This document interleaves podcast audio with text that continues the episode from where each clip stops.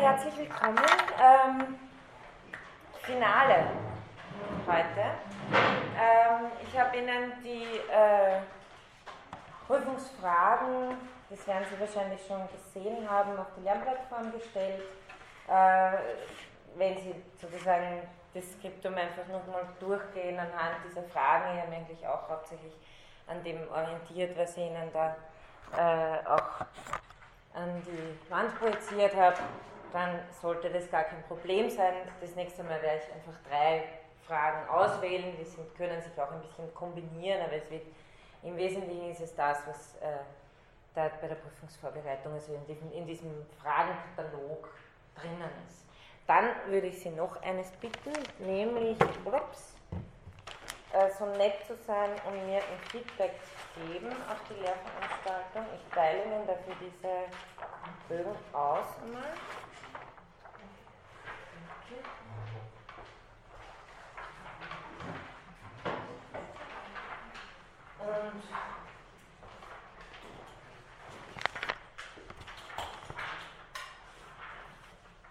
hoffe, dass Sie da irgendwie im Laufe der Vorlesung oder vielleicht dann gegen Ende Zeit finden, dass Sie es ausfüllen. Ähm, ja, kleine Erinnerung, was war der Sinn dieser ganzen Veranstaltung? Zwei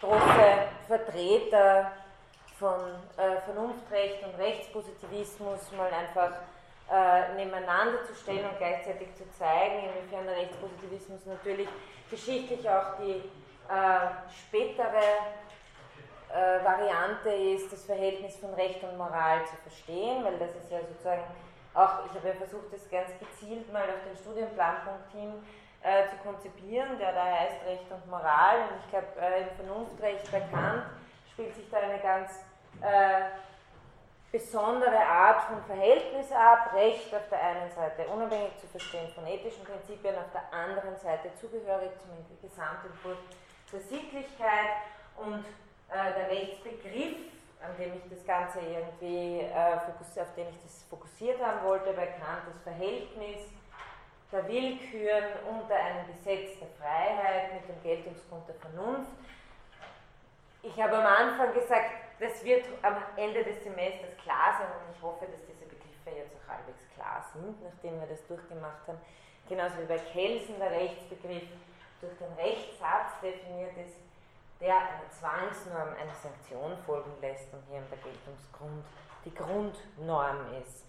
Und die Themen, die wir da uns alle so angeschaut haben, waren im Spannungsverhältnis Moral-Recht, Recht-Gerechtigkeit, Erkennbarkeit von Werten, das wird heute auch noch ein großes Thema sein, die Sein-Sollen-Frage, naturalistischer Fehlschluss und die Kontingenz oder Einsehbarkeit von Rechtsnormen, für die die beiden natürlich vice versa stehen.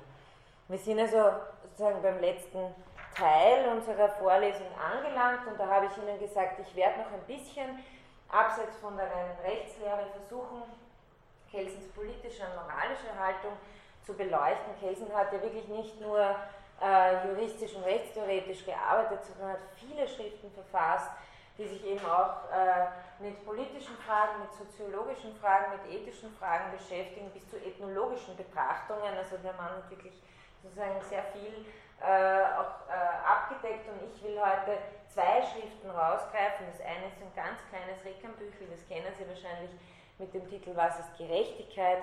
Und das zweite, eine sehr ähm, wichtige Schrift und ich weiß gar nicht, ich habe mal die alte Fassung in der Bibliothek ausgepackt, ich weiß nicht, ob die wieder aufgelegt wurde. Es ist eine sehr interessante Schrift vom Wesen und Wert der Demokratie aus 1929. Ähm, ich werde dieses kleine äh, Thema hier Recht und Staat da mit hineinnehmen, das ich bisher noch nicht gemacht habe und nur zumindest ganz kurz ansprechen und unsere Punkte heute werden dementsprechend so ausschauen. Zuerst werde ich eben über äh, das Thema der Gerechtigkeit und den Wertrelativismus von Kelsen sprechen. Dann ganz kurz sozusagen nur in so einem drüber äh, Kelsens Demokratietheorie ansprechen, inklusive äh, der Staatslehre und dann äh, noch zu einer kleinen Schlussbetrachtung kommen. zunächst einmal zu äh, der Schrift äh, Was ist Gerechtigkeit, die 1953 entstanden ist. Es gibt mehrere Schriften über Gerechtigkeit. Ähm, die äh, ist sozusagen eine, die sehr populär in Reklam verlegt worden ist. Äh, Kelsen, für Kelsen ist es ein großer Durchgang durch alle Gerechtigkeitstheorien und äh, eine große Ablehnung, sozusagen alle, die hier absolute Ansprüche stellen, äh, haben äh, das Grundproblem nicht erkannt, nämlich dass das überhaupt nicht möglich ist. Kelsen sagt zunächst einmal, okay, Gerechtigkeit ist äh, das Kennzeichen einer Ordnung, nicht eine menschliche Tugend, nur in zweiter Linie, denn, und hier sehen Sie schon wieder, die Norm folgt vor der Beurteilung also eines Werts. Ein Mensch ist dann tugendhaft, wenn sein Verhalten einer Ordnung entspricht, die als gerecht gilt. Und was wäre so eine wahrhaft gerechte Ordnung? Und da sagt Kelsen, egal wie wir es angehen, wir werden immer auf Wertkonflikte kommen und seine Grundansicht ist, diese können wir nicht mit den Mitteln rationaler Erkenntnis lösen. Was hier ins Spiel kommt, sind immer nur emotionale Faktoren, die höchst subjektiven Charakter haben. Das heißt, sie sind auch nur gültig für dasjenige Subjekt, das hier urteilt und deshalb ähm, höchst subjektiv. Das heißt, er sagt wortwörtlich, es ist schlechthin unmöglich zwischen den beiden Werturteilen, äh, die den äh, sich widersprechenden Anschauungen zugrunde legen, auf rational wissenschaftlichen Wege zu entscheiden. Es ist letzten Endes unser Gefühl, unser Wille, nicht unser Verstand, das Emotionale, nicht das rationale Element unseres Bewusstseins, das den Konflikt löst. Ähm, ein schöneres Beispiel für eine non-kognitivistische Position können Sie kaum finden. Nur noch mal zur Erinnerung, wahrscheinlich haben Sie das in der Ethikvorlesung der Einführung oder der STEOP-Vorlesung schon gehört, aber nur zur Erinnerung, was ist die Position des Non-Kognitivismus, das ist eine metaethische Position, die im Gegensatz zum sogenannten Kognitivismus steht. Ähm, was sind die Thesen? Das Wort sagt schon, die Nichterkennbarkeit oder die äh, äh, Nicht-Einsehbarkeit von moralischen Werten und moralischen Handlungsprinzipien wird hier äh, vertreten. Äh, die These ist eben, dass sich sittliche Überzeugungen den zwei Kriterien entziehen, die allein Wissenschaftlichkeit, rationale Überprüfbarkeit garantieren können, nämlich auf der einen Seite logische und mathematische äh, eidetische Verhältnisse und Beweise und auf der anderen Seite empirische Überprüfbarkeit durch Beweise, äh, durch Experimente. Das heißt, äh, da die Moral und äh, natürlich auch das Recht unter keiner der beiden äh, äh, überprüfbaren Wissenschaftlichkeitskriterien fällt, ist äh, der Schluss, dass der Bereich des Normativen keiner wissenschaftlichen Erkenntnis zugänglich ist. Das heißt, eigentlich ist die Frage, ob jetzt irgendwie moralische Prinzipien wahr sind oder nicht, eine sinnlose Frage, weil kein Wahrheitsanspruch erhoben werden kann. Ähm, Folge ist, dass sehr stark auf den Charakter Wert gelegt wird und auf das Eintrainieren, auf die Erziehung von ethischen Regeln. Moral kann als Habitus irgendwie angeeignet werden, aber nicht als abstraktes Wissen gelernt. Und was auch noch ein wichtiger Punkt ist, an alles das, also ich meine, das finden Sie in jedem Einleitungsbuch, wenn steht Non-Kognitivismus. Jede einzelne These trifft auf Kelsen zu, aber auch bei ihm ist der Charakter wichtig. Ähm, und ähm, wichtig ist auch zu sehen, dass es nicht keine Position ist, die moralische Äußerungen als solche ähm, ja, vollkommen abdrehen will, sondern sie will einfach nur den Objektivitäts- und Wahrheitsanspruch dieser Äußerungen äh, bestreiten. Also Kelsen, wie gesagt, ein schönes Beispiel für diese Position. Genauso sehen Sie dann im Fortgang der Schrift, der sagt, ähm, das absolute und absolute Werte können wir nicht erkennen, wir können nur eine bedingte und relative Lösung finden. Und alles andere ist Täuschung. Und dann geht es gleich an und sagt, diese ganzen Formeln der Gerechtigkeit sind äh, leere Formeln, äh, durch die man jede beliebige Gesellschaftsordnung rechtfertigen kann. Äh, sagt vorhin, es gibt zwei Typen von Gerechtigkeitstheorien. Die einen sind die metaphysisch-religiösen, die behandle ich nicht interessant, es ist auch nur ein ganz kurzer Abschnitt, interessanterweise führt er da an Platon und Jesus von Nazareth. Interessant, also interessant, dass er da äh, sozusagen den, den, den, Platon hinschiebt und äh, dann rationalistischer, äh, da kommt äh, alles Mögliche, was wir so kennen, nämlich zum Beispiel die Formel des Naturrechts, die wir ganz am Anfang gehabt haben, jedem das Seine. Das ist irgendwie, das kann man ihm schon zugeben, das ist eine ziemlich leere Formel, ja? da hat er schon recht. Gut für gut, übel für übel. Ebenso leer, sagt Kelsen, weil was ist gut, was ist übel, auch das ist wieder nichts anderes als eine Rechtfertigung derjenigen Gesellschaftsordnung, die das eh schon immer weiß, was sie durch diese Formel dann rechtfertigen möchte. Dann äh, nimmt er sich das Prinzip Gleichheit, sagt auch das äh, ist ebenso leer, denn auch das wird beliebig damit gefüllt, was denn gleich, äh, wo, wohin denn äh, diese, wie, woraufhin diese Gleichheit verstanden werden sollte, denn faktisch läuft diese Behauptung ins Leere. Viel mehr argumentiert er da jetzt nicht.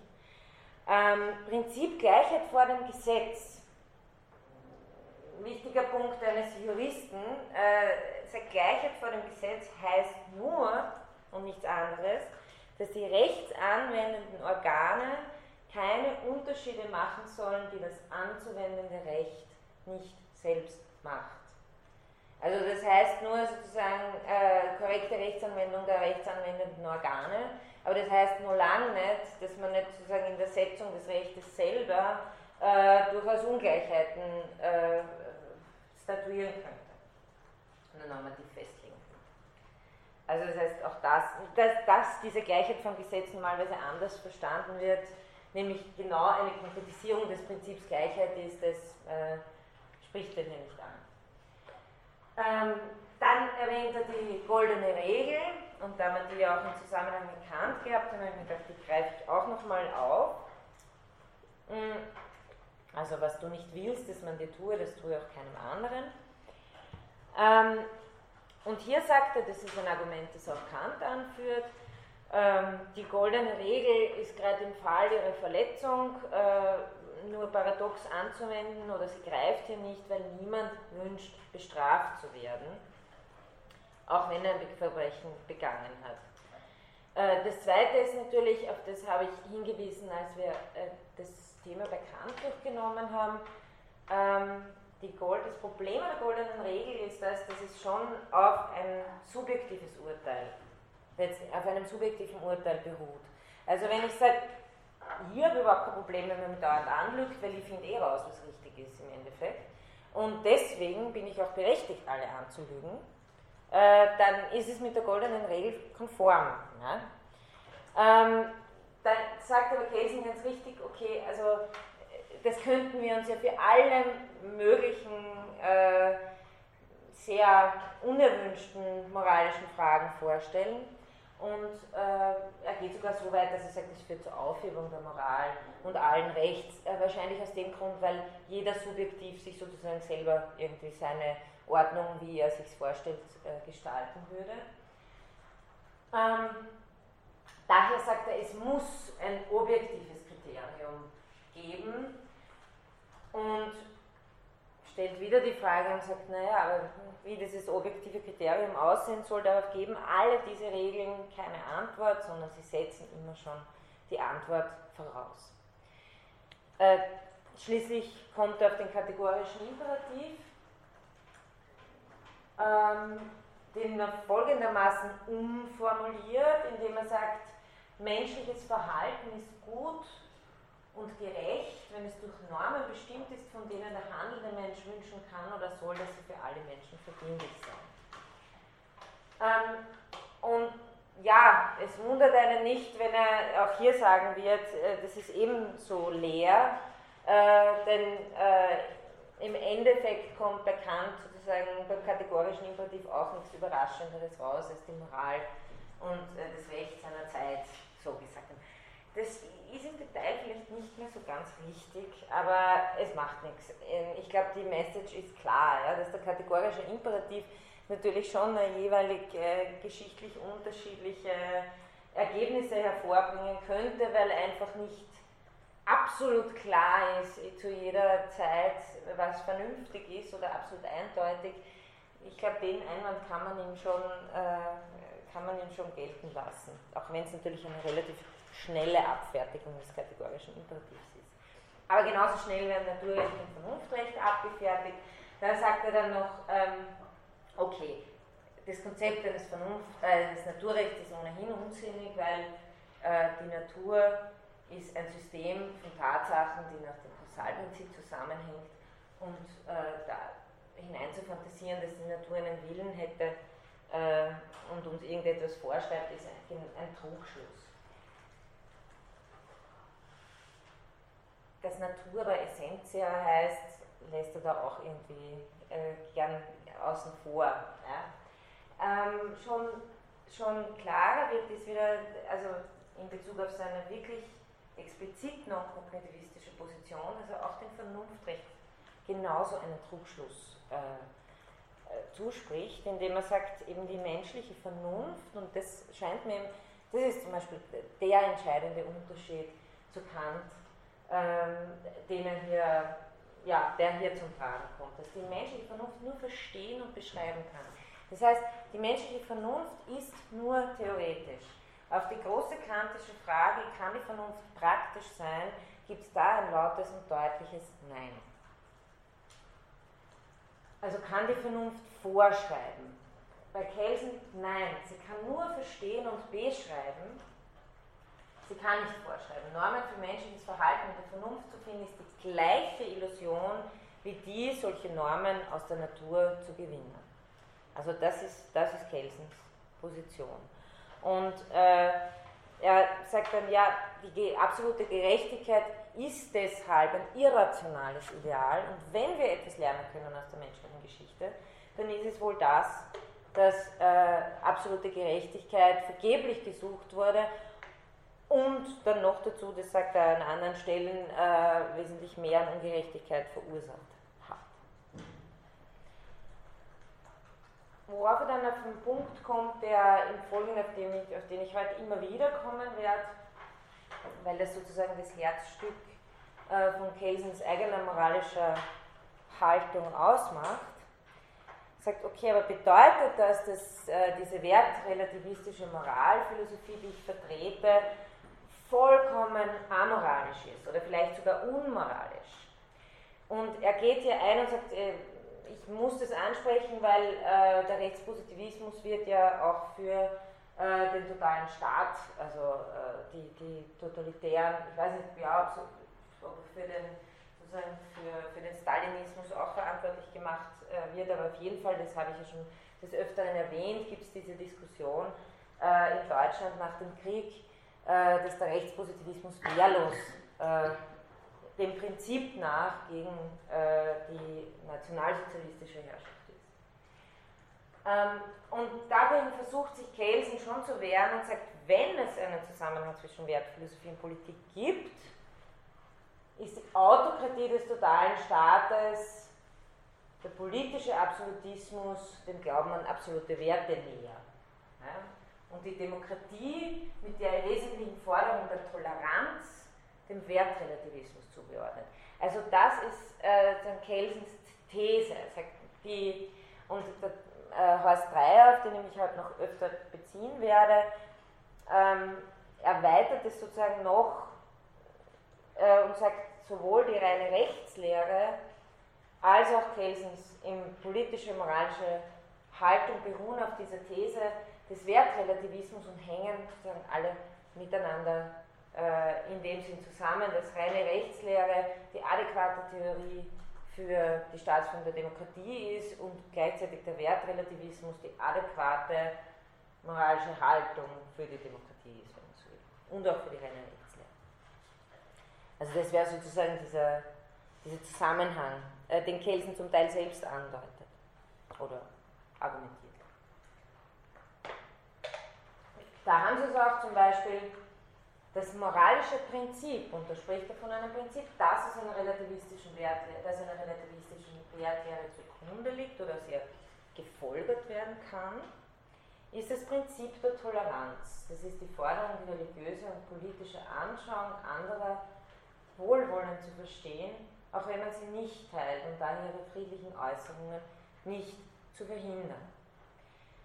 Er sagt dann, das heißt auf keinen Fall, dass es absolute Toleranz gibt, auch kein Recht auf absolute, auf absolute Toleranz, sondern er versteht Toleranz ganz konkret im Rahmen einer positiven Rechtsordnung, ähm, die Gewaltanwendung verbietet, aber nicht friedliche Äußerungen von Meinungen einschränkt.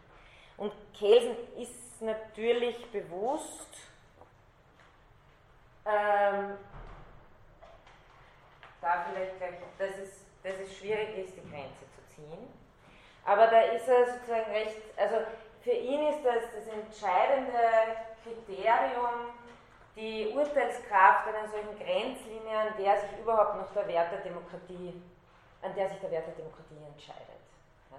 Also, äh, denn äh, wenn die Demokratie sozusagen die Gefahr nicht bestehen kann und autokratisch reagiert, dann ist es nicht wert, verteidigt zu werden. Ähm, er ist auch überzeugt, dass äh, eine Demokratie antidemokratische Umtriebe sagen, äh, aushalten kann, äh, indem eben, wie er sagt, äh, sie als friedliche Äußerungen nicht unterdrückt. Und dann ist es nochmal ganz deutlich, wir sind berechtigt, Autokratie abzulehnen und auf unsere demokratische Staatsform stolz zu sein, nur solange wir diesen Unterschied aufrechterhalten. Demokratie kann sich nicht dadurch verteidigen, dass sie sich selbst aufgibt.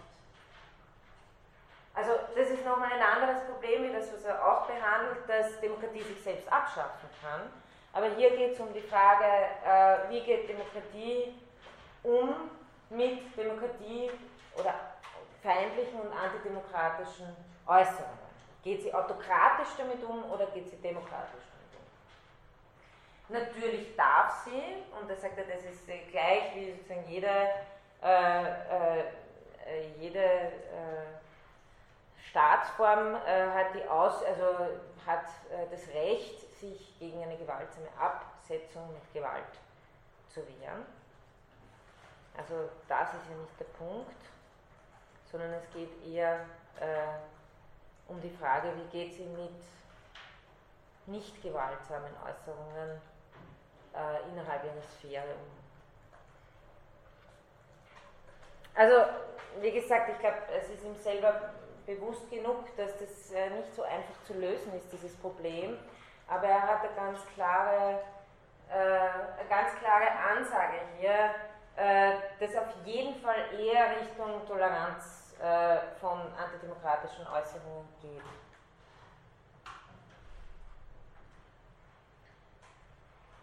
Und das letzte Argument, das in dieser Schrift kommt, ist ein ganz persönliches dann das Richtung, also sein Selbstverständnis als Wissenschaftler geht. Kein Wunder, also wenn jemand sagt, ich bin ein absoluter Wertrelativist, das äh, ist eine Gefühlsfrage, dann äh, ist es auch nur allzu berechtigt, zum Schluss zu sagen, und hier ist mein Bekenntnis. Und das Bekenntnis liest sich folgendermaßen. Ähm, ich weiß nicht, kann ich sagen, was Gerechtigkeit oder absolute Gerechtigkeit ist. Ich muss mich mit einer relativen Gerechtigkeit begnügen und dann sagt er, okay, was ist die Art von relative Gerechtigkeit, für die ich bereit bin einzutreten. Da Wissenschaft mein Beruf ist und so das Wichtigste in meinem Leben, ist es jene Gerechtigkeit, unter deren Schutz Wissenschaft und mit Wissenschaft Wahrheit und Aufrichtigkeit gedeihen können. Es ist die Gerechtigkeit der Freiheit, des Friedens, der Demokratie und der Toleranz. Also das ist sozusagen die, die äh, da, da Sie sozusagen das Kelsensche äh, Paket dazu, wie er die reine Rechtslehre füllen würde ähm, als, als Rechtspolitiker, den er scharf trennt vom Rechtswissenschaftler. Ähm, aber er, er wäre nicht bereit, für das zu argumentieren, dass das für jeden gelten müsste. Also das, auf das lässt er sich einfach keinen Zentimeter ein. Er bleibt bei diesem Bekenntnis, und man kann sagen, ah, ja, klingt eigentlich gar nicht so schlecht, aber er belässt irgendwie bei sozusagen dem, dem äh, ja, der persönlichen Einstellung.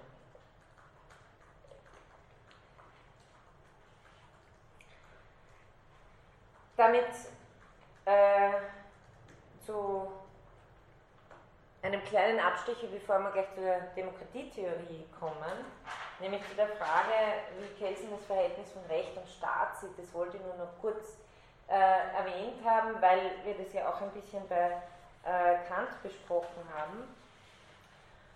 Ähm, die klassische Lehre, die auch heute, glaube ich, juristisch noch sehr weit verbreitet ist, also die ist absolut nicht äh, überholt, ist äh, die von Georg Jelinek so formulierten Kategorien des Staats, die sich fassen lassen über Staatsvolk, Staatsgebiet und Staatsgewalt. Und dann gibt es immer jeweilige Definitionen, die sagen, was ist ein Staatsgebiet und was heißt es, Staatsgewalt über einem gewissen Gebiet auszuüben.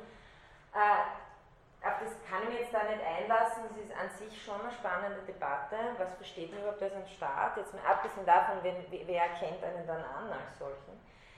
Ähm, Kelsen räumt das alles runter und versteht Staat, und da ist halt Kant ganz nah, nur als eine rechtliche Einheit.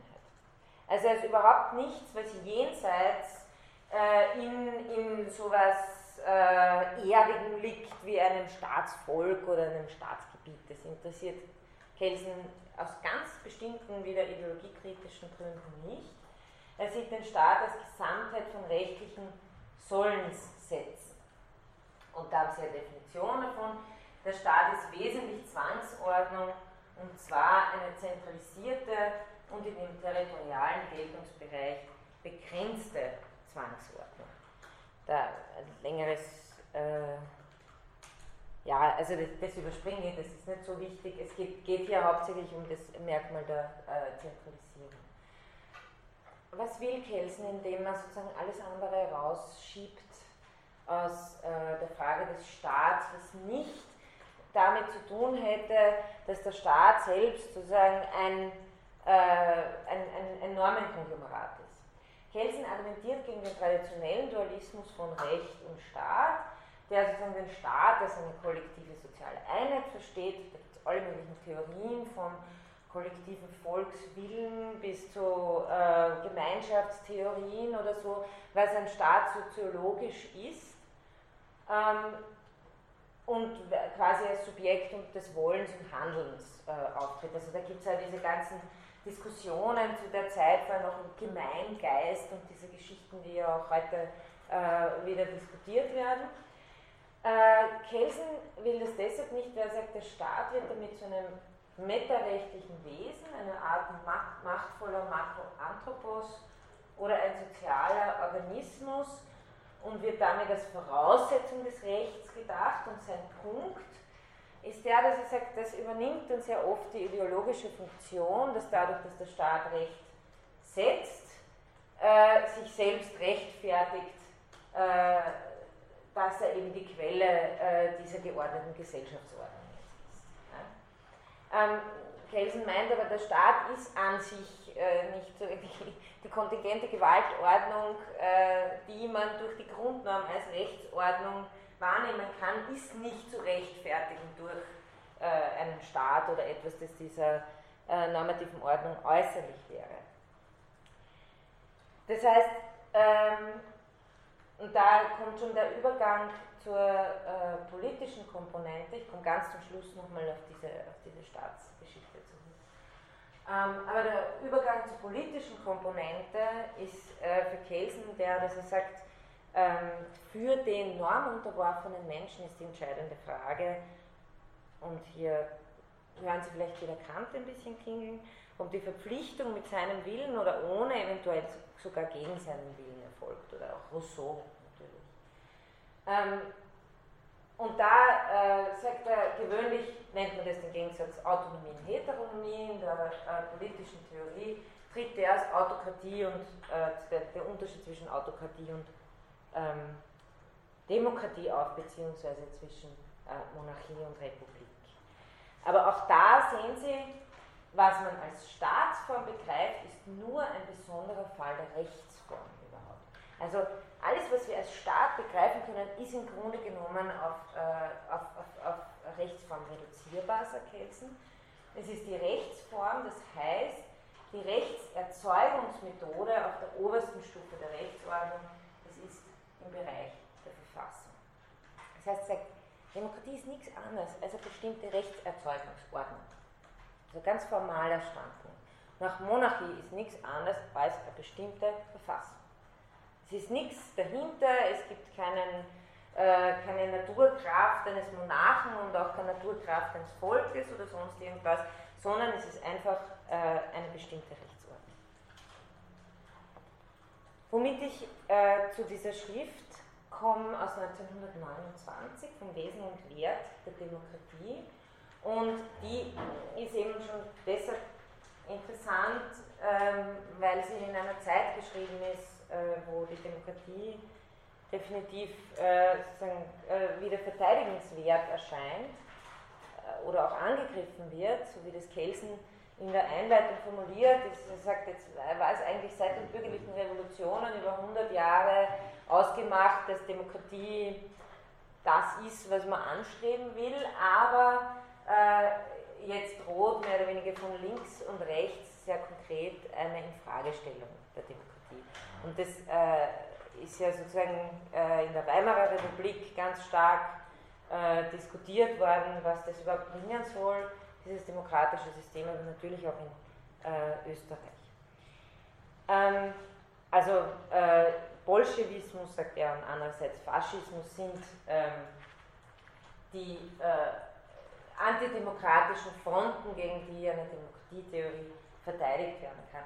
Und vielleicht als Fußnote, da ähm, Kelsen hat sich äh, schon immer wieder intensiv mit dem Marxismus auseinandergesetzt ähm, und ist aber letztendlich, also es gibt eine Schrift über Lassalle, äh, Marx oder Lassalle, wo, wo er sich für Lassalle entscheidet und quasi für sozialdemokratische Staatsform und meint eben, dass der, äh, also quasi die, die marxistische Theorie im Grunde genommen ablehnt und sagt, Sozialismus kann nur im äh, Staat und als äh, Demokratie verwirklicht werden. Also, aber er, er, hat immer wieder diese, diese Auseinandersetzung innerhalb der Linken, sozusagen, wo er sich für eine sozialdemokratische Position entscheidet.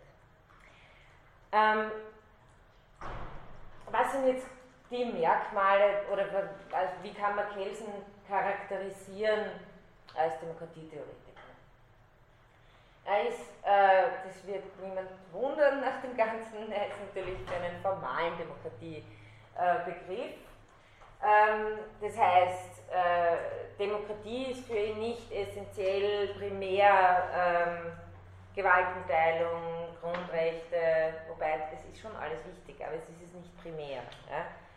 Rechtsschutzgarantie, äh, sondern Demokratie ist primär ein äh, Herrschaftsprinzip, das die Herrschaftsunterworfenen an der Normsetzung beteiligt. Das heißt, ähm, setzt a priori keinen bestimmten Inhalt voraus, äh, außer die Beteiligung der Beherrschten an der Ausübung der Herrschaft. Deshalb kann man äh, ganz kurz gefasst sagen, Demokratie ist bei Kelsen Form und Methode und nicht Inhalt und Substanz. Ähm, das heißt, was hier ganz äh, wichtig ist, ist dieser prozedurale Aspekt einer Beteiligung an der Erzeugung von Normen. Also einer Beteiligung an der äh, Erzeugung der sozialen Ordnung. Ähm, hier äh, beziehe ich mich auf äh, was drei jetzt habe ich den äh, Titel. Ich glaube, ich habe die, die Schrift angeführt, äh, das, äh, wie ich die Sekundärliteratur zu Kelsen äh, das erste Mal, ich glaube bei der ersten Sitzung über Kelsen, ähm, in die Folien mit hineingenommen habe. Äh, das ist reine Rechtslehre, Demokratietheorie und Herr Hans Kelsen, mit dem leider sehr schlecht, was so Titel und Namen betrifft. Aber das ist auf jeden Fall eine sehr hilfreiche Schrift dazu. Ähm, und er erläutert eben, die Demokratie sozusagen nicht ähm, klarerweise wertrelativistisch nicht gefasst über ein Bonum Kommune, ähm, aber es gibt dort trotzdem einen Basiswert und so argumentiert das Kelsen auch, nämlich die Freiheit. Und auch das erinnert uns ja vielleicht ein bisschen an Kant. Die Freiheit, wie Dreier sagt, ist in all ihrer Formalität, oder die Demokratie ist in all ihrer Formalität und Wertneutralität als Veranstaltung zur Erhaltung der größtmöglichen Freiheit des Einzelnen zu begreifen. Und äh, Kelsen argumentiert das genau so und geht sozusagen aus von einem Wandel des Freiheitsbegriffes, also so äh, den Wandel eines, wenn man so will, eines urwüchsigen Freiheitsbegriffes, der sich mehr und mehr vergesellschaftet. Also äh, die Schrift verfolgt am Anfang ein bisschen diesen Weg, ähm, weil er sagt, so urwüchsige Freiheit, Freiheit von jedem Zwang wäre im Grunde mit gar keiner Gesellschaftsordnung vereinbar. Deswegen muss sich Freiheit transformieren, um äh, gesellschaftlich überhaupt relevant äh, zu sein zur Bildung von Ordnungen. Ähm, die Freiheit der Anarchie, wie er sagt, verwandelt sich zur Freiheit der Selbstbestimmung in der Demokratie, also zur Freiheit im Staat. Und ähm, eben hier gibt es verschiedene Etappen. Ähm, eine dieser Etappen wäre äh, die Einstimmig, also die Ablösung des Einstimmigkeitsprinzips durch den Grundsatz der Majorität, weil im Grunde genommen müsste auch die Freiheit im Staat immer ein Einstimmigkeitsprinzip erfordern, damit jeder frei ist. Ähm, das geht aber nicht praktisch und äh, deswegen ist sozusagen findet diese Metamorphose Richtung Majoritätsprinzip hier äh, statt. Und das ist ganz interessant, wie Kelsen äh, das argumentiert und er sagt, es ist äh, verfehlt zu denken, dass das äh, Majoritätsprinzip der Demokratie mit Gleichheit zu tun hätte. Denn, der, wie er selber sagt, aus der rein negativ, negativen Prämisse, dass einer nicht mehr gelte als der andere, kann auch nicht positiv folgen, dass der Wille der Mehrheit gelten soll. Also es stimmt tatsächlich auf der reinen Gleichheit heraus, kann die Addition derer, die äh, gleich sind, noch nicht äh, wirklich argumentiert werden, dass das ähm, das Prinzip sein solle, nach dem die gerechteste Ordnung oder die, ja, die, dass da mehr Gleichheit garantiert werden würde. Denn äh, warum soll die Stimme des einen, der zur Minorität gehört, nicht gleich sein wie die Stimme des anderen, äh, der zur Majorität gehört? Deswegen sagt er, nur der Gedanke der Freiheit kann uns eigentlich ähm, zu einer sinnvollen Rechtfertigung des Majoritätsprinzips in der Demokratie führen. Aus der simplen Überlegung, dass wenn schon nicht alle frei sein können, dann sollen es zumindest die Mehrheit sein, nicht die Mehrheit äh, derjenigen, die dem zustimmen können, äh, ja, äh, wie die Ordnung jeweils ausschauen soll. Ähm, eine weitere Einschränkung, die Kelsen für notwendig hält, ist, äh, dass eine parlamentarisch repräsentative Demokratie eingeführt werden soll. Also Kelsen sieht keine andere Möglichkeit, also sowas wie eine äh, Rätedemokratie oder eine Grassroots-Demokratie äh, hält er für unrealistisch in einer Massengesellschaft. Und äh, hier zeigt sich auch schon was, was für Kelsen ein ganz wichtiger Punkt äh, für die Demokratie als eigene ja, moralische Erfahrung oder sowas äh, zählen könnte. Nämlich, dass schon damit anfängt, dass die Demokratie diesbezüglich ein Kompromiss ist, dass man eben repräsentiert wird. Und das mit dem Kompromiss geht weiter im parlamentarischen Prozess selbst. Im Ausgleich der divergierenden Interessen liegt die eigentliche Bedeutung einer realen Demokratie, sagt Kelsen. Also ist ein, groß, ist ein richtiger Österreicher in dem Sinne, er ist ein großkoalitionärer Österreicher eigentlich. Also Kompromiss ist der eigentliche Wert der äh, Demokratie. Zu dem Thema, wo ich, das ich vorher kurz angedeutet habe, Kelsen sieht sehr wohl, dass die Demokratie die einzige Staatsform ist, wie er sagt, die den Feinden ihrer Brust nähert. Also was, was Derrida später dann als das Autoimmunisierungsproblem der Demokratie bezeichnet hat, was jeder, der sich mit Demokratie beschäftigt hat, natürlich sieht, dass es hier das politische oder demokratietheoretische Dilemma gibt, dass die Demokratie sich selbst abschaffen kann. Also die Demokratie kann sich selbst preisgeben und Kelsen bezeichnet es nicht ohne Bedauern als das paradoxe Vorrecht, das die Demokratie gegenüber der Autokratie hat. Ähm, ja, also eine Mehrheit kann sich einfach einer Autokratie demokratisch unterwerfen. Und Kelsen bleibt hier konsequent und sagt, ja, das muss sozusagen äh, die Demokratie diese Herausforderungen äh, auf sich nehmen. Ähm, eine Volksherrschaft kann nicht gegen das Volk bestehen. Also mit dieser, dieser Gefahr kann die Demokratie per se nicht ausräumen, ohne ihren Charakter der Demokratie zu verlieren. Also eine Immunisierung, wer sagt, gegen jede mögliche Aufhebung, wäre nur, das verwendet er selber das Wort Immunisierung, wäre nur ähm, durch eine Festschreibung eben gewisser unantastbarer Normen möglich und das würde zur tragenden, zur Verletzung des, des tragenden Prinzips führen. Und Dreier sagt dann, im Grunde genommen ähm, ähm, ist es nicht unbedingt plausibel, das Argument, denn man könnte auch so argumentieren, dass Mehrheitsentscheidungen prinzipiell ja, revisibel sein müssen und dass man deshalb sozusagen den politischen Raum immer offen lassen muss, ähm, sodass man immer zurückkehren könnte zum Status quo, bevor die Entscheidung getroffen werden könnte. Also Dreier versucht hier ein Argument stark zu machen, äh, wo es schon gewisse äh, Mechanismen greifen könnten, die die Demokratie selber am Leben erhalten, mit dem Argument, dass selber demokratisch werden. Also das nicht von außen, also sagen, ah, na, aber die Demokratie ist so super, deswegen müssen wir sie erhalten, das ist ja, ist ja kein gutes Argument, ja, sondern äh, ein Argument, äh, das äh, in, in der demokratischen Logik sozusagen selber inhärent ist, dass jede Entscheidung im Grunde genommen äh, revisibel bleiben muss.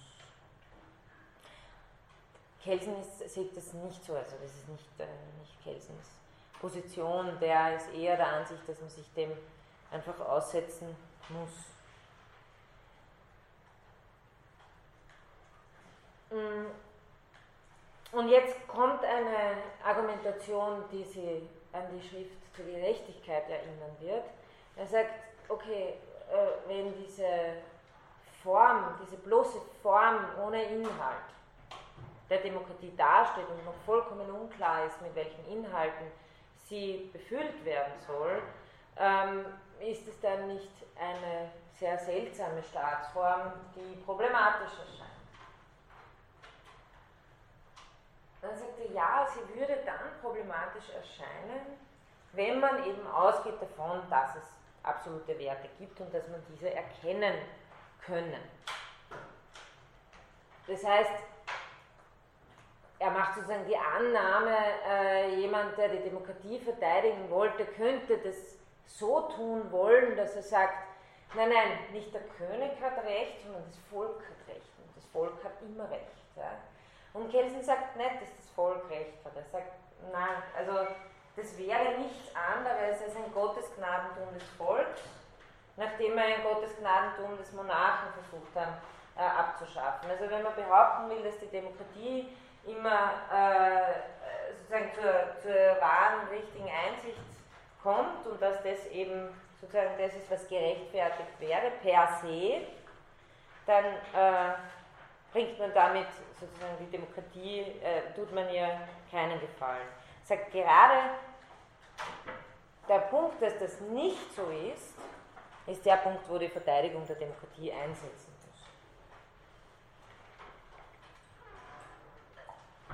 Und da, kommen sie, da kommt sozusagen dasselbe Argument, das er dann im, äh, in der Gerechtigkeitsschrift auch führt. Er sagt, diese Haltung führt viel eher zu einer Autokratie. Für eine Demokratie passt viel besser die wertrelativistische Anschauung, eben die seine, ja, äh, die des Positivismus und des Kritizismus, die, um das nur kurz zu charakterisieren, ausgeht vom Positiven, das heißt vom Gegebenen, Erfassbaren, von der wandelbaren und stets sich wandelnden Erfahrung und eben äh, jedes transzendente, absolute ablehnt. Und dann sagt er, darum ist der Relativismus die Weltanschauung, die der demokratische Gedanke voraussetzt. Und jetzt kommt wahrscheinlich der wichtigste Punkt, weil sonst wäre es ja, sonst wäre es ja sozusagen doch ein Dezisionismus bezüglich Majorität. Aber dadurch, dass es äh, verbindet mit, diesen, mit dieser wertrelativistischen Moral, wenn man so will, äh, kommt er eben doch zu diesem äh, Grundrechte- und Minoritätenschutzprinzip. Er sagt, die Demokratie unterscheidet sich von anderen Herrschaftsformen dadurch, dass sie eine Opposition, die Minorität, in ihrem innersten Wesen nach nicht nur begrifflich voraussetzt, sondern auch politisch anerkennt und in den Grund- und Freiheitsrechten Prinzipien der Proportionalität schützt. Das heißt, äh, ja, Mehrheitsregel äh, ist sozusagen, oder, oder richtige Demokratie, die sich richtig verstehen kann als, als Mehrheitsregel, wird nie dann funktionieren, wenn man seine Mehrheit oder wenn man diese Meinung der Mehrheit absolut Minoritätenschutz und Mehrheitsprinzip gehören wesensmäßig zusammen in einer demokratischen Auffassung. Also wie er sagt, Toleranz und Duldung der Auffassung des anderen und deshalb Minoritätenschutz gehört zum Mehrheitsprinzip in der wertrelativistischen Auffassung. Das muss nicht die demokratische sein, aber das ist äh, sozusagen die Kelsensche moralische Haltung. Und hier nochmal die Geschichte mit dem Kompromiss. Je stärker die Minorität, umso stärker äh, die Herausforderung dafür, einen Kompromiss zu finden. Und darin sieht eigentlich Kelsen auch äh, hauptsächlich Positives. Wie er sagt, die Tendenz zum vermittelten Ausgleich zwischen zwei gegensätzlichen Standpunkten, von denen man sich keinen ganz und vorbe äh, vorbehaltlos und unter völliger Negation des anderen zu eigen machen kann. Das heißt, diese unterschiedlichen Ansichten, von denen ich mir nicht erlauben kann, die ich nicht nur so freundlich toleriere, weil äh, ich eh überzeugt bin, dass ich richtig liege und weil ich halt andere aus meinen Prinzipien toleriere, sondern die ich wirklich aus diesem großen Fragezeichen heraus toleriere. Dass es sein könnte, dass die, diese anderen Argumente äh, eigentlich, dass ich auch diese Position haben könnte, im Grunde genommen, wenn irgendwas ein bisschen anders gelaufen wäre. Also äh, Toleranz beruht hier wirklich auf, auf sozusagen dem, dem, dem Fragezeichen und damit auch der Neugier noch auf die andere Position, ohne gleich zu wissen, dass die eh nicht stimmt. Ja? Äh, die führt nach Kelsen zu einer positiven Sache, nämlich dass man Kompromisse schließen muss wie gesagt, sehr, sehr österreichisch.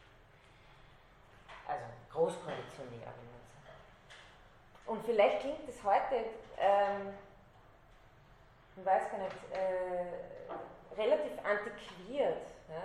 Ähm, aber Sie müssen sich vorstellen, das ist 1929 geschrieben.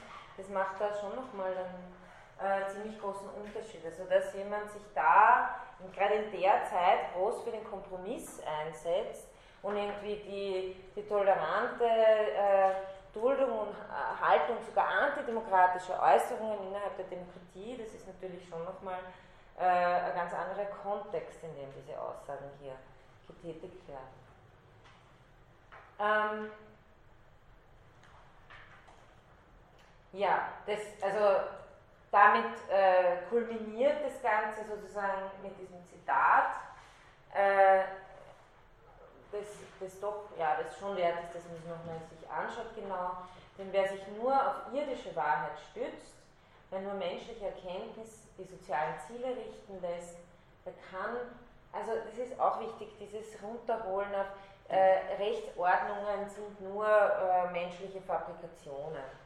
Fehler, also fehleranfällige. Da kann den zu ihrer Verwirklichung unvermeidlichen Zwang, und hier haben wir wieder, wie lässt sich Zwang rechtfertigen? Äh, bekannt haben wir ja diese Figur gehabt über die Negat also doppelte Negation, also Zwang eigentlich als Ermöglichung von Freiheit, weil sonst Behinderung von Freiheit. Aber er sagt, diesen Zwang kann man kaum anders rechtfertigen als durch die Zustimmung wenigstens der Mehrheit derjenigen, denen die Zwangsordnung zum Heile geschehen soll. Also sozusagen hier äh, Legitimierung von Zwang über Freiheit der Mehrheit. Und diese Zwangsordnung darf nur so geschaffen sein, dass auch die Minderheit, weil nicht absolut im Unrecht, nicht absolut rechtlose jederzeit in sich, nicht absolut rechtlos jederzeit selbst zur Mehrheit werden kann. Und das ist schon ein relativ starkes inhaltliches Prinzip. Also da würde ich sagen, das ist, das ist mehr als eine bloße äh, formale äh, Bestimmung eines Majoritätsprinzips, sondern da ist es schon äh, angefüttert mit einer ganzen, äh, ja, mit einer ganzen Ethik dahinter, ne, dass sozusagen aufgrund eines Wertrelativismus äh, auch die Minderheit so behandelt werden muss, dass sie sozusagen jederzeit die Mehrheit sein könnte. Sagt er, das ist das eigentliche Sinn jenes politischen Systems, das wir Demokratie nennen, und dass nur darum dem politischen Absolutismus entgegengestellt werden darf, weil es der Ausdruck eines politischen Relativismus ist. Also Demokratie als politischer Relativ als gelebter politischer Relativismus.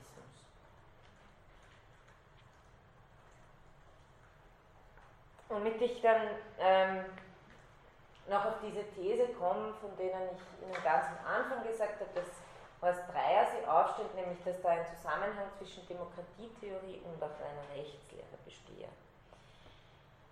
Ähm, Kelsen argumentiert so, dass die reine Rechtslehre ist natürlich vollkommen neutral, insofern sie sich jedes politische und Rechtssystem anschauen kann. Klar. Also klar kann eine Diktatur auch zum Objekt der reinen Rechtslehre werden. Überhaupt keine Frage. Aber in ihrer ganzen Konzeption als Wissenschaft vom Recht ohne einen bestimmten äh, äh, Inhalt als gerecht vorauszusetzen, wurzelt die reine Rechtslehre natürlich auch in den Boden einer wertrelativistischen Auffassung. Ähm,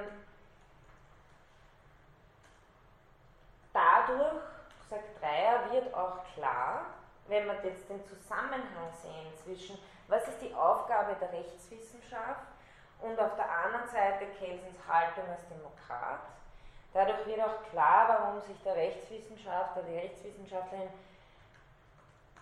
ganz und gar nicht in die Gestaltung des Rechts äh, einmischen können soll, sondern dass allein dem demokratischen, dem demokratischen Prozess überantwortet werden kann. Ähm, das heißt, äh, die reine Rechtslehre, so argumentiert Dreier, hat den Effekt, eine wertrelativistische Demokratie strukturell zu ermöglichen. Denn sie zwingt zur Erkenntnis, dass die Staatsordnung von Menschen allein zu verantworten ist und äh, ja, ähm, also Demokratie antwortet darauf mit Selbstherrschaft, mit der gleichzeitigen äh, Selbsterkenntnis, dass äh, es verschiedene Wertpräferenzen geben kann.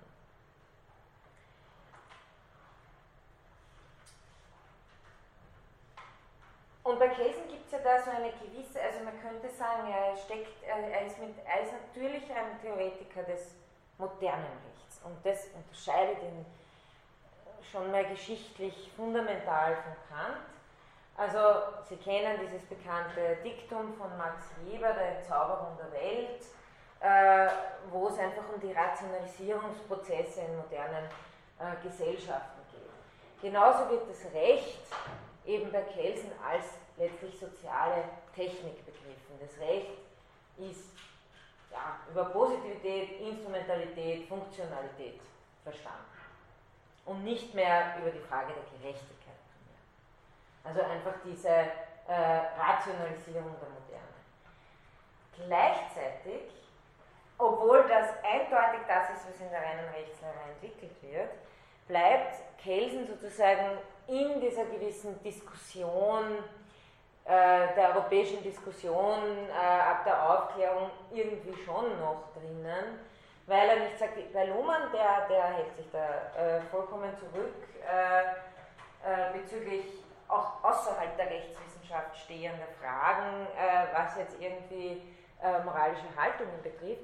Und bei Kelsen haben wir doch ständig diese explizite oder implizite Argumentation, dass alles, was eine absolutistische Moral vertritt, im Grunde genommen äh, ja, ein Gegner ist seiner moralischen Haltung, nämlich die des Wertrelativismus. Also er nimmt sich aus dieser Diskussion im Grunde genommen ganz und gar nicht raus, sondern äh, er hält dann da fest und versteht sein Projekt als Ideologiekritik. So sagt er das auch selber öfter. Ähm, Gleichzeitig hält er eben an der Irrationalität des Politischen fest äh, und entlarvt auch alle anderen, die behaupten, sie hätten eine rationale äh, und äh, verteidigbare Konzeption des Politischen oder des Moralischen als Schein und als Trugschluss. Also, aber er bleibt sozusagen trotzdem in dieser Diskussion drinnen. Er, er, er verabschiedet sie nicht äh, vollkommen aber er verteidigt sie sozusagen von einem anderen Standpunkt her, nämlich dem, dass man nun, er, er ist nicht mehr in der Arena der, der, der, Theorien, die gegenseitig sich sagen wollen, was absolut richtig ist, sondern er sagt, nein, die richtige Moral ist zu sehen, äh, dass es keine absolute Moral. Ähm, weil er eben an dieser Irrationalität des Politischen festhält, kann er jetzt natürlich nicht sagen, die richtige einzige Staatsform ist die Demokratie, aber er kann schon äh, argumentieren, dass die Demokratie die passendste aller Staatsformen ist für die Unentscheidbarkeit von, von äh, Wertfragen. Also ich habe da hier diese Dreiersätze, die natürlich sehr schön geschliffen sind, damit Sie das gut nachlesen können, hier äh, hingeschrieben. Also der Prozess der Normgenese wird an die Willensbildung der Norm unterworfenen gebunden. Äh, bei, bei Kelsen gibt es aber dann schon noch eben dieses Moment, das sehr wenig befriedigend ist, aber das genau eben übereinstimmt mit dieser Geschichte, die die Non-Kognitivisten auszeichnet, nämlich dass Demokratie ein bisschen zur Charakterfrage wird. Ähm, also er spricht dann schon über diesen, diesen demokratischen Charakter und so weiter, ähm, der, äh, ja, also man könnte sagen, er reflektiert irgendwie psychologische Bedingungen für soziale Ordnung aber äh, im Grunde genommen kann er nicht viel mehr tun, als das sozusagen letztendlich im Kontingent irgendwie im Individuum zu verorten. Also da äh, gibt es doch eine beträchtliche Begründungslücke. Ähm, was seine Endvorstellung ist eben eine Gemeinschaft aufgeklärter Menschen, die auf der einen Seite sich nicht äh, äh, äh in, äh, in, in, das Recht, was heißt das Distanz zum Recht wahrnimmt, dass keiner auftritt in dem Sinne, dass er sagt, das ist das absolut gültige, richtige Recht, sondern äh, eine Gemeinschaft aufgeklärter Menschen, die sozusagen in Wert relativistischer Bewusstheit ihre soziale Ordnung selbst setzt. Also hier haben wir schon auch wieder einen kantischen Autonomiegedanken, und ich glaube, das äh, bleibt ja auch äh, gewisserweise bei Kelsen übrig, äh, nämlich eben in dieser, in dieser Willensbildung, aber gleichzeitig gepaart mit einer, mit einer äh, wertrelativistischen Haltung. Und Dreier sagt er interessanterweise, dass Kelsen nicht unähnlich wie Kant es beim Glauben an die Wirksamkeit menschlicher Vernunft in der geschichtlichen Praxis verwenden lassen muss. Wobei man natürlich sagen muss, dass bei Kelsen das äh, eigentlich nicht mal Vernunft sein kann, glaube ich, äh, sondern es muss irgendwie richtiger Instinkt sein. Es, es, kann, es kann schon das sein, dass sozusagen die theoretische Vernunft in ihrer Wissenschaftlichkeit sich klar wird darüber, dass sie gewisse soziale Bedingungen braucht, um einfach äh, ja, sich am besten entfalten zu können. Aber es geht natürlich nicht um dieselbe Frage der praktischen Vernunft wie bei Kant. Ähm, der ganz interessant ist, der sich bei Kelsen ankündigt und der Ihnen wahrscheinlich äh, bekannt sein wird, äh, aus gegenwärtigen ethischen Diskussionen ist eben diese Geschichte, wo es immer um Rationalität von Prozeduren geht, um Verfahrensgerechtigkeit, wie man halt auch oft sagt. Äh, das äh, ist bei Kelsen eigentlich deshalb äh, klarerweise wichtig, weil es keine Inhalte gibt, deswegen legt sich der Fokus auf die Frage nach dem geeigneten Verfahren, in dem Inhalte einer Ordnung bestimmt werden sollen. Das heißt, ähm, ja, man kann, man kann Legitimität nur mal über Verfahren erreichen. Und ich, ich, ich glaube, das ist äh, schon ein, ein ziemlich äh, entscheidender Punkt, äh, weshalb ja auch Habermas Konzeption, ähm, der aber interessanterweise die praktische Vernunft Kants übersetzen will in ein Diskursprinzip und in ein Prinzip rationaler Entscheidungsfindung, aber warum dieses Prinzip dieses prozeduralen Legitimitätstypus heute so äh, stark vertreten wird und so äh, erfolgreich ist, weil es eben tatsächlich die Situation der Moderne ist, eine aufgesplitterte Pluralität von Werthaltungen, wo man sich nicht mehr über Inhalte streiten will, sondern tatsächlich sagt, okay, wenn wir irgendeinen Begriff von Gerechtigkeit zusammenbringen, dann ist es noch der des gerechten, also des fairen Verfahrens. Und was dann dabei rauskommt, das müssen wir halt schlucken. Und das kündigt sich bei Kelsen eigentlich, eigentlich genauso an. Also genau das ist bei Kelsen äh, im Grunde genommen schon, schon da, äh, wenn Sie so wollen, mit der Entwicklung äh, der, der, reinen Rechtslehre und seiner Demokratietheorie in den 20er Jahren. Ähm, das, was Habermas dann, ähm, ich glaube, das ist aus den, also jetzt kann ich 70er Jahren, da ich da zitiere, ähm, was Habermas bezeichnet als den, den, den, Charakter oder die Charakterisierung der Moderne, die Theorie der Moderne zeichnet sich aus durch Verzicht auf substanzielle Rationalität der überlieferten religiösen und metaphysischen Weltdeutungen einerseits und andererseits durch das Vertrauen, und das stimmt ja auch, also das, was man dem, äh, den, den äh, Wertbegründungen, den Vernunftbegründungen von Kant an Vertrauen entzogen hat, hat man umgekehrt ein Vertrauen in die prozeduralen äh, äh, Gerechtigkeitsbegriffe gelegt, also in eine prozedurale Rationalität gelegt, weil die einfach äh, fairer äh, mit verschiedenen Haltungen umgehen, äh, umzugehen können scheint. Ähm, ja, und das eben nur so am, am Rande, weil ja auch Habermas äh, als Kantianer verstanden werden kann, aber allerdings nicht als einer, der nur die theoretische Philosophie behandelt, so wie Kant.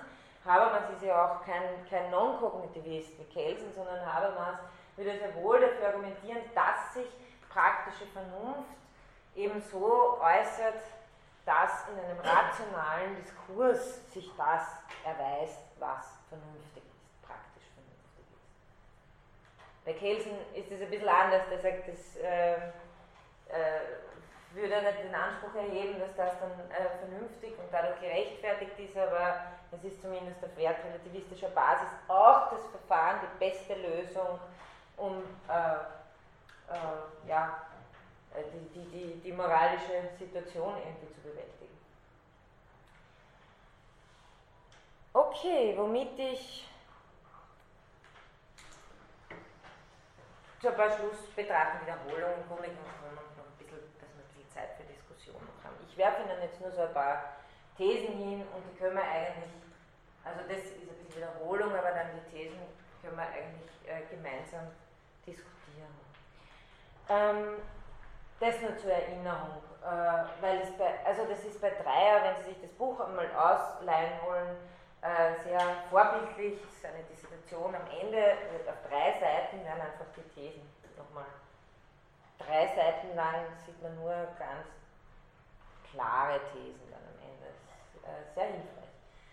Ähm, damit, da habe ich mir ein bisschen was davon ähm, genommen, nicht alles. Also nochmal zur Wiederholung der Grundlagen. Äh, Recht ist ein Deutungsschema, äh, durch die Rechtshypothese entsteht Recht als, äh, also Naturvorgänge werden quasi wahrgenommen als Rechtsakte oder sind interpretierbar als Rechtsakte. Recht ist ein Deutungskonstrukt.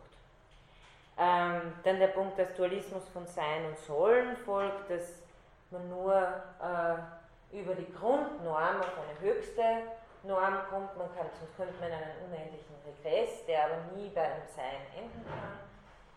Das heißt, äh, diese Grundnorm ist gleichzeitig der Brennpunkt für eine Theorie, die auf absoluter Trennung oder der Endpunkt auf Trennung von Sein und Sollen beruht und ist auf der anderen Seite auch aufgrund ihrer Leerheit und Formalität ja auch schon nichts anderes als der Ausdruck einer relativistischen Grundhaltung von Kelsen.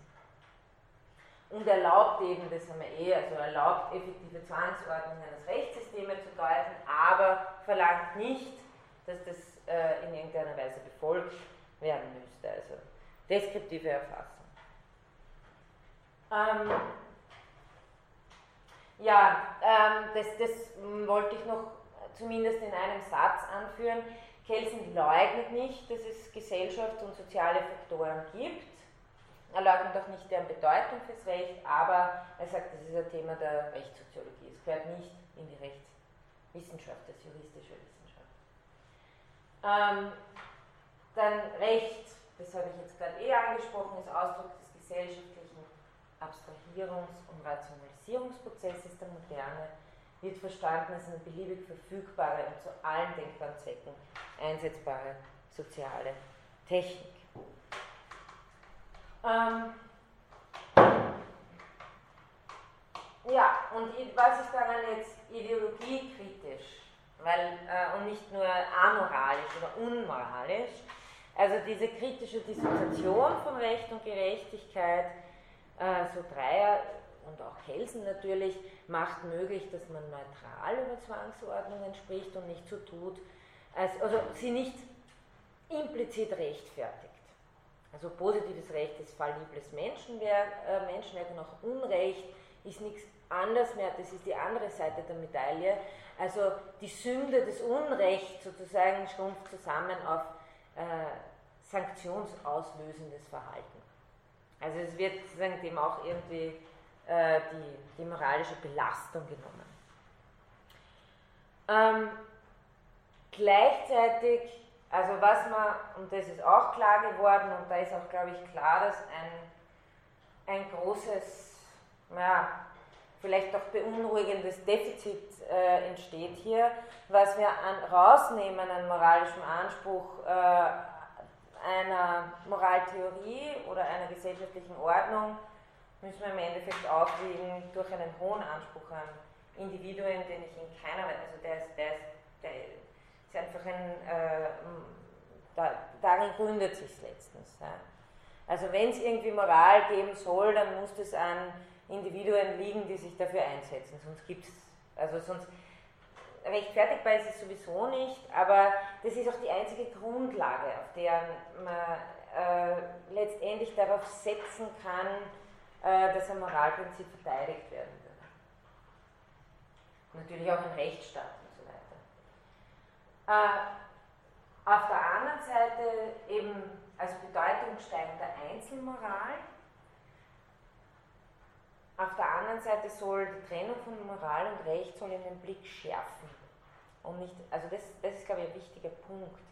Äh, Kelsen geht es nicht darum, das äh, vollkommen ja, einfach gleichgültig nebeneinander stehen zu lassen, sondern äh, deutlicher zu sehen, inwiefern äh, Recht von Moral infiltriert ist und vielleicht dadurch äh, sich selbst als gerechtfertigt darstellt, aber das im Grunde genommen nicht ist, wenn man es als soziale Technik betrachtet, noch nicht sein muss. Das heißt, es soll irgendwie diesen Blick äh, schärfen und auch umgekehrt auf wertwidriges, Recht.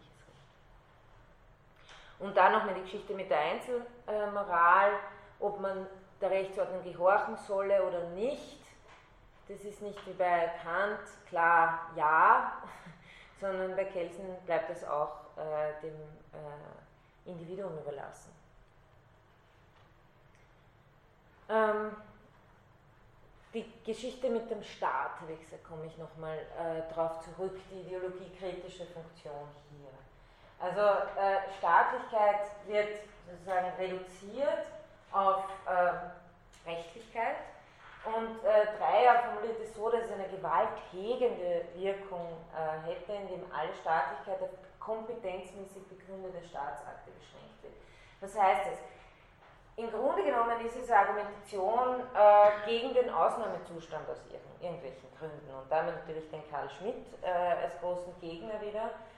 Ähm, alle Handlungen, die ein Staat setzt, die außerhalb der äh, Verfassung, der Norm, der Rechtsnorm stattfinden, sind für Kelsen äh, keine Äußerungen dessen, was nun wirklich für das Volk notwendig ist oder so, sondern sind einfach extralegend, Machtemanationen, gehören nicht zur Rechtsordnung, sind nicht relevant für die Rechtsordnung.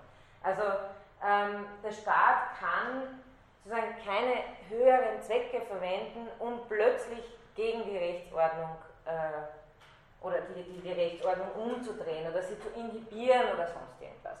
Und äh, da ist gerade der Punkt des Ausnahmezustandes, also der ist bei, äh, bei, bei, bei Schmidt ja, äh, das äh, Prinzip überhaupt, das die Souveränität ausmacht, wer verfügt, wer bestimmt über den Ausnahmezustand und Kelsen sieht das, für, Kelsen, für Schmidt ist das irgendwie eigentlich das, worum es geht beim Staat. Ja, wer kann Ausnahmezustand bestimmen? Und Kelsen ist hier die absolute Gegenposition und sagt, nein, der Staat ist der, sozusagen ähm, der, der, der selbstnormativ bestimmte Brennpunkt einer Rechtsordnung und ist nicht mehr und nicht weniger. Also äh, hat keine Legitimationskraft, die Rechtsordnung abzusetzen, sondern ist diese Rechtsordnung, gehört dieser Rechtsordnung an. Ähm, schließlich ja, ähm, Wertrelativismus heißt nicht Wert. Nihilismus ähm, und äh, was verhindert werden soll, ist eine bloße Affirmation und Legitimation bestehender Herrschaftssysteme durch die Haltung, die Kelsen. Und äh, schließlich noch diese äh, These, reine Rechte- und Demokratietheorie bilden kein streng separiertes Doppelreich, wie Kelsen es vielleicht manchmal andeutet, dass er sagt, da bin ich Jurist und dort äh, bin ich politischer Mensch. Streyer sagt, jein, ähm, denn äh, die beiden wurzeln in der Prämisse des Wertrelativismus. Ähm, Geschichte mit der Demokratie haben wir, haben wir eh besprochen. Ähm, ist kein höheres Maß an Vernünftigkeit der Wahrheit, die äh, Herrschaft der Mehrheit.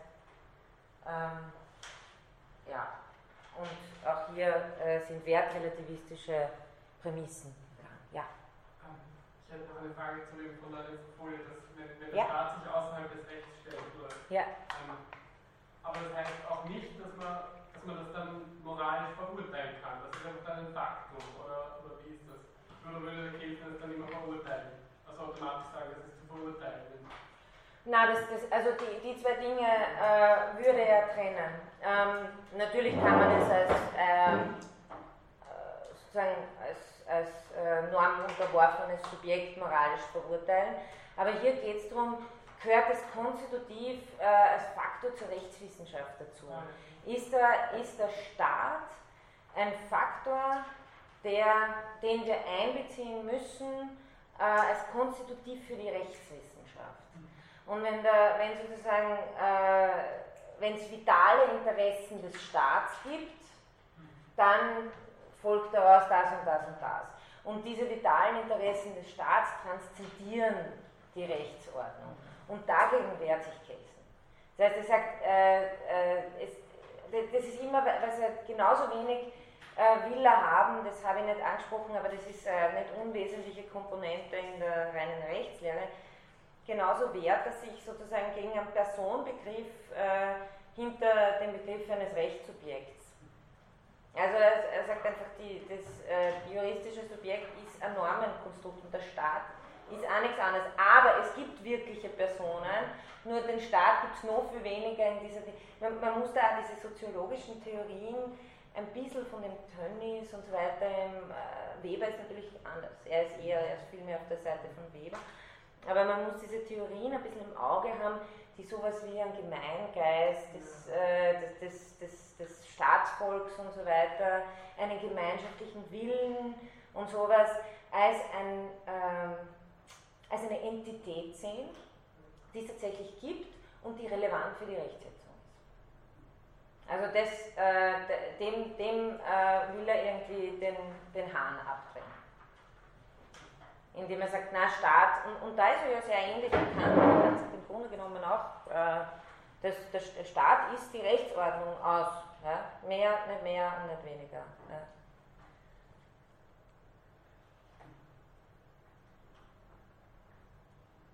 Ja. Ja, das war eigentlich eh schon sagen die, die vorletzte und letzte Folie hier, ähm, die eigentlich also hier nur noch ein bisschen zusammenfasst, was ich eh schon gesagt habe, die Demokratie ist die, die der reinen Rechtslehre adäquate Staatsform.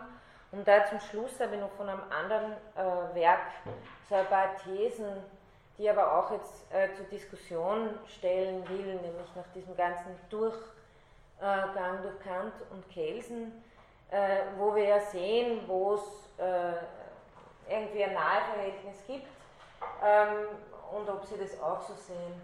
Also äh, das ist die Geschichte mit der theoretischen Philosophie, die erste These, das Deutungsmuster, das für Kant, ähm, also für Kelsen die Grundnorm ist und für Kant die vernünftige Deutung der Welt als intelligibles Reich der Zwecke. Ähm, und das ist, den Punkt fand ich ganz interessant, die Quelle, also dass beide ähm, eigentlich von einem Sollen ausgehen, das nicht auf ein Sein reduziert ist, das kann, kann man schon argumentieren, das ist bei Kant auch nicht so. Ein Sollen, das ein freier Wille setzt. Und Kelsens Rechtsordnung hat den Geltungsgrund in der Grundnorm, den gedachter, freier, unvernünftiger Wille setzt. Und äh, in Kants gedachten Reich der Zwecke entspricht die Ordnung dem reinen vernünftigen Willen, ähm, eben im Gegensatz zum unvernünftigen. Also ich weiß nicht, ob man das so, äh, ja, naja, ja, dann der, der, der letztendlich Moral nicht dagegen. Es ist ein, es ist ein irrationaler Wille, das kann man schon sagen. Also es ist ein Wille, der theoretisch erkennen kann, aber der praktisch irrational bleibt. Das könnte doch sein, ja. Oder eher arational, also nicht, warum es Ja, ich frage mich gerade bei der, also ich meine, die, die na wahrscheinlich, also unvernünftig, ich weiß, na, vielleicht, also es klingt irgendwie lustig, aber ich weiß doch nicht, ob ich zustimmen will, weil der Wille, der die Grundnorm setzt, ist ja ein, ein, ein, ein Wille, der erkennen will, oder? Ähm, also, weil das gesteht ja, das gesteht ja Kelsen der Vernunft zu. Sie kann erkennen und beschreiben und äh, aus dieser Motivation heraus äh, setzt sie die Grundnorm oder sozusagen äh, aktualisiert sie die Möglichkeit einer Grundnorm, nämlich etwas als objektives Sollen äh, zu betrachten. Aber ja, arational, ja, es ist, es ist ein, ein Wille, der sich bezüglich äh, praktischer Beurteilung ja, einfach nicht äußert. Das stimmt schon auch. Ja. Ja, und da ist noch eine These, Kelsen beschränkt sich auf Deutung menschlicher Handlungen, Kants Deutungsmuster bezieht sich auf die vernünftige Gesamtordnung der Welt. Ja, also ähm, die Vorlesung ist zu Ende und ich verspüre die Notwendigkeit irgendwie, dass man da noch eine dritte versöhnende Position hätte äh, präsentieren können sollen. Und ich frage mich gerade, ob Habermas vielleicht eh interessant gewesen wäre. Aber äh, jetzt einfach mal die, die, die Rückfrage. Äh, inwiefern ist Ihnen bei, Ke also nicht inwiefern, man kann jetzt nicht Kant gegen Kelsen ausspielen, weil die beiden wirklich in sehr verschiedenen äh, geschichtlichen Kontexten natürlich argumentieren. Aber was den Zusammenhang von Recht und Moral betrifft, oder einfach die Frage von Recht, äh, inwiefern wir es verstehen sollen als auf eine moralische Verpflichtung, auf eine Gerechtigkeitsverpflichtung hin bezogen, ähm, alles das vorausgesetzt, dass eventuell die, die kantische äh, Lösung doch sehr absolutistisch zum Teil daherkommt, kann man, kann man Kelsen sozusagen als, als äh, anderen Schritt irgendwie äh, akzeptieren, dass man sagt, na okay, das streichen wir alles durch, wir, wir haben einfach nur irrationale moralische Haltungen, das ist halt so. Ja, wir können da nichts erkennen. Ich meine, das ist, muss für Philosophen schon sehr katastrophal sein. ja, ne? also, weil, weiß nicht. Oder ist das eh die, ist das eh die gescheiteste Lösung?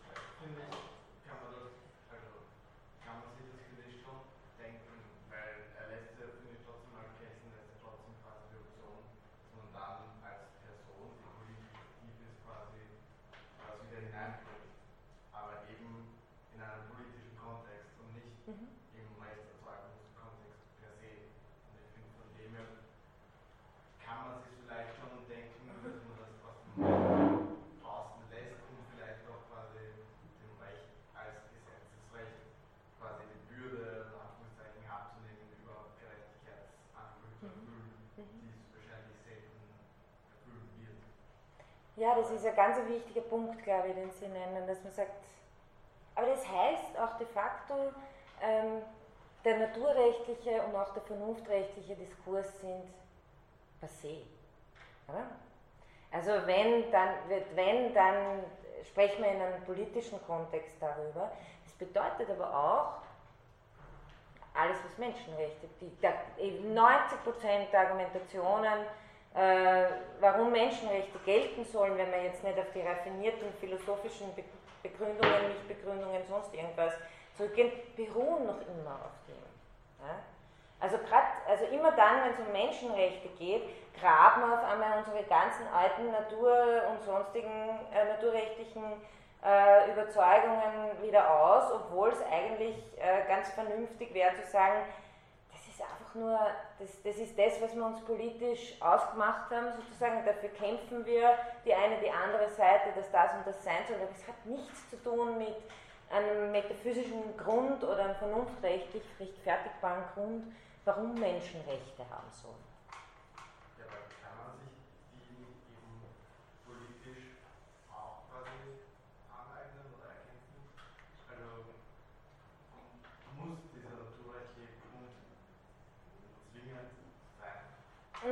Das, glaube ich nicht. Das glaube ich nicht. Aber äh, wenn Sie argumentieren wollen, warum sollen Menschen Rechte haben, dann will ich nur darauf hinweisen, dass gerade in dem Bereich dann sehr oft heißt, ja, weil, ähm, was weiß ich, äh, äh, da, da, wird von, von äh, Würde des Menschen, Menschenwürde ist ganz ein wichtiges Prinzip da, ähm, das man dann zurückführt auf ein anthropologisches Kriterium oder Vernunftkriterium oder ein, eine Fähigkeit zu Autonomiekriterium oder so, da wird das alles wieder aufgewärmt quasi in einem Art Begründungsdiskurs. Aber Sie, meine, Sie haben natürlich recht, man kann auch da sagen, das brauche ich alles nicht, den metaphysischen äh, äh, Schnickschnack sozusagen für Menschenrechtsdiskurs, auch nicht den neueren. Ja? Also, äh, und ich argumentiere einfach politisch dafür. Das, also das würde auf jeden Fall trotzdem gehen. Ja. Ich habe mich gefragt, ob man nicht den kategorischen Imperativ auch relativistisch verwenden oder deuten kann, mhm. weil er ja von so abgelehnt wird, weil er leer ist. Mhm. Und man könnte auch sagen, sozusagen, jeder kann es als vernünftiges Wesen anwenden, um seine Werte reinzusetzen. Ja, das ist eine Regel. Um herauszufinden, was in seinem eigenen Wertesystem gerecht oder ungerecht ist. Auch wenn das eigene Wertesystem nicht absolut ist. Mhm. Ja, sozusagen, äh, Sie meinen als ein Kriterium der, der, der eigenen Kohärenz und ja, Konsistenz in Bezug auf diese Position, die aber nicht die einzig mögliche genau. Äh, wäre. Ja, ja, ja. Ja, also man würde dann einfach, das wäre dann einfach so ein inner, inner äh, also Wertrelativismus und kategorischer Imperativ als eine technische Art, mir zu überlegen, ja, ja, okay, ja, ja, das, das glaube ich schon, dass das, also ob Kant glücklich wäre, ist eine andere Frage, aber ja, ja, ja, das wird schon. Das, was irgendwie allen vernünftigen Wesen gemeinsam wäre, auch wenn sie unterschiedliche Werte dann einsetzen. Ah, ich weiß schon, ich verstehe, was Sie meinen, dass Sie Ihre Positionen auf Allgemeinheit hin hinterfragen. Genau. Ich verstehe, okay. Ja, das würde ein Zusatzkriterium einbauen, das äh, Kelsen gar nicht so hätte. Also im Vergleich zu Kants mittlerweile doch etwas weiteren System wirkt Kelsen ein schlacktes, formales Rechtsverständnis sehr erfrischend, sehr modern und uns auch sehr zugänglich. Aber wenn ich das vergleiche mit äh, Denkern, die Kants Idee, Kant, das kategorische Imperativs weitergedacht haben, so muss ich äh, doch zugeben, dass ich mit ähm, moderneren Interpretationen, in denen man sagt, gut, als vernünftige Wesen sind wir in der Lage, im Diskurs uns auf Normen zu einigen, doch mehr anfangen kann als mit dieser kühlen Richtung. Denn eines die Menschenrechte sind Hand eines anderen moralische Probleme. Es ist doch irgendwie beängstigend zu wissen, dass eine Demokratie, zumindest für Kelsen, durchaus auch äh, äh, das Recht oder dass die Mehrheit das Recht in ein autoritäres System umzukippen, während man dann hat ihn doch irgendwie, während mein persönliches Gefühl, wie ist das falsche Wort, während mein Moralverständnis sagt, das ist doch etwas anderes, dass Menschen, die vermögens ihrer Vernunft sich auf Normen einigen, kein autoritäres System wünschen können. So dahingehend schneidet äh, mhm. Kelsen im Vergleich zu Kant zwar gut ab, weil er modern ist, mhm. aber dennoch muss ich eingestehen, dass im Vergleich zu anderen modernen äh, Ansätzen mir eine Vernunftrecht und auch eine Bindung von Moral und Recht doch etwas äh, näher sympathisch ist. Mhm. Mhm. Also Sie meinen eh auch eine Position aller Habermas zum Beispiel, die, ja. ja. die, die, die versucht irgendwie die Fähigkeit der praktischen Vernunft zu retten als eine, die wir gemeinsam ausüben bei aller bei, aller, äh, bei allen Konflikten, die damit kommen, aber die sich gleichzeitig äh, sozusagen sagt, es gibt gewisse Bedingungen, damit diese praktische Rationalität ähm, vonstatten gehen kann und das sind genau die Bedingungen, unter denen wir politisch leben sollten. Ja. Also, äh, ich meine, deswegen habe ich ja gesagt, wenn ich jetzt nur einen dritten Teil hätte, dann würde ich wahrscheinlich, ja, wahrscheinlich bei Radbuch anfangen und dann Habermas machen, weil es ist ja auch eine gewisse Entwicklung, könnte man sagen. Ähm, mit Kelsen haben wir ja auch jemand, der sozusagen aus, des, aus dem Umfeld des Wiener Kreises kommt und so und wo diese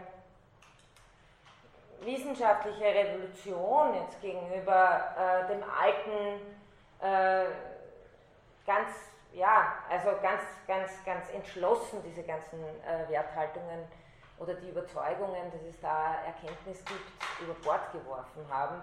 Und sehr lange ist es aber eigentlich nicht dabei geblieben. Also ist klar, gibt es heute auch noch immer Non-Kognitivisten, aber die Mehrheit ist es nicht. Ja?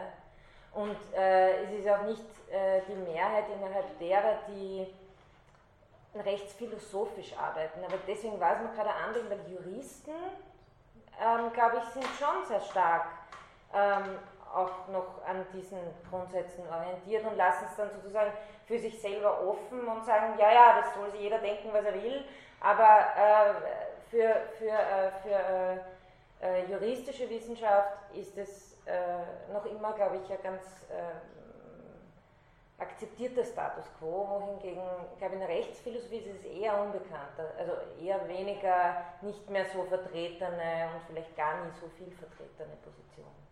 Ja. Aber ich glaube, dass Sie das sehr gut irgendwie, diese Pros und Kontras da auf den Punkt gebracht haben, worum es ging.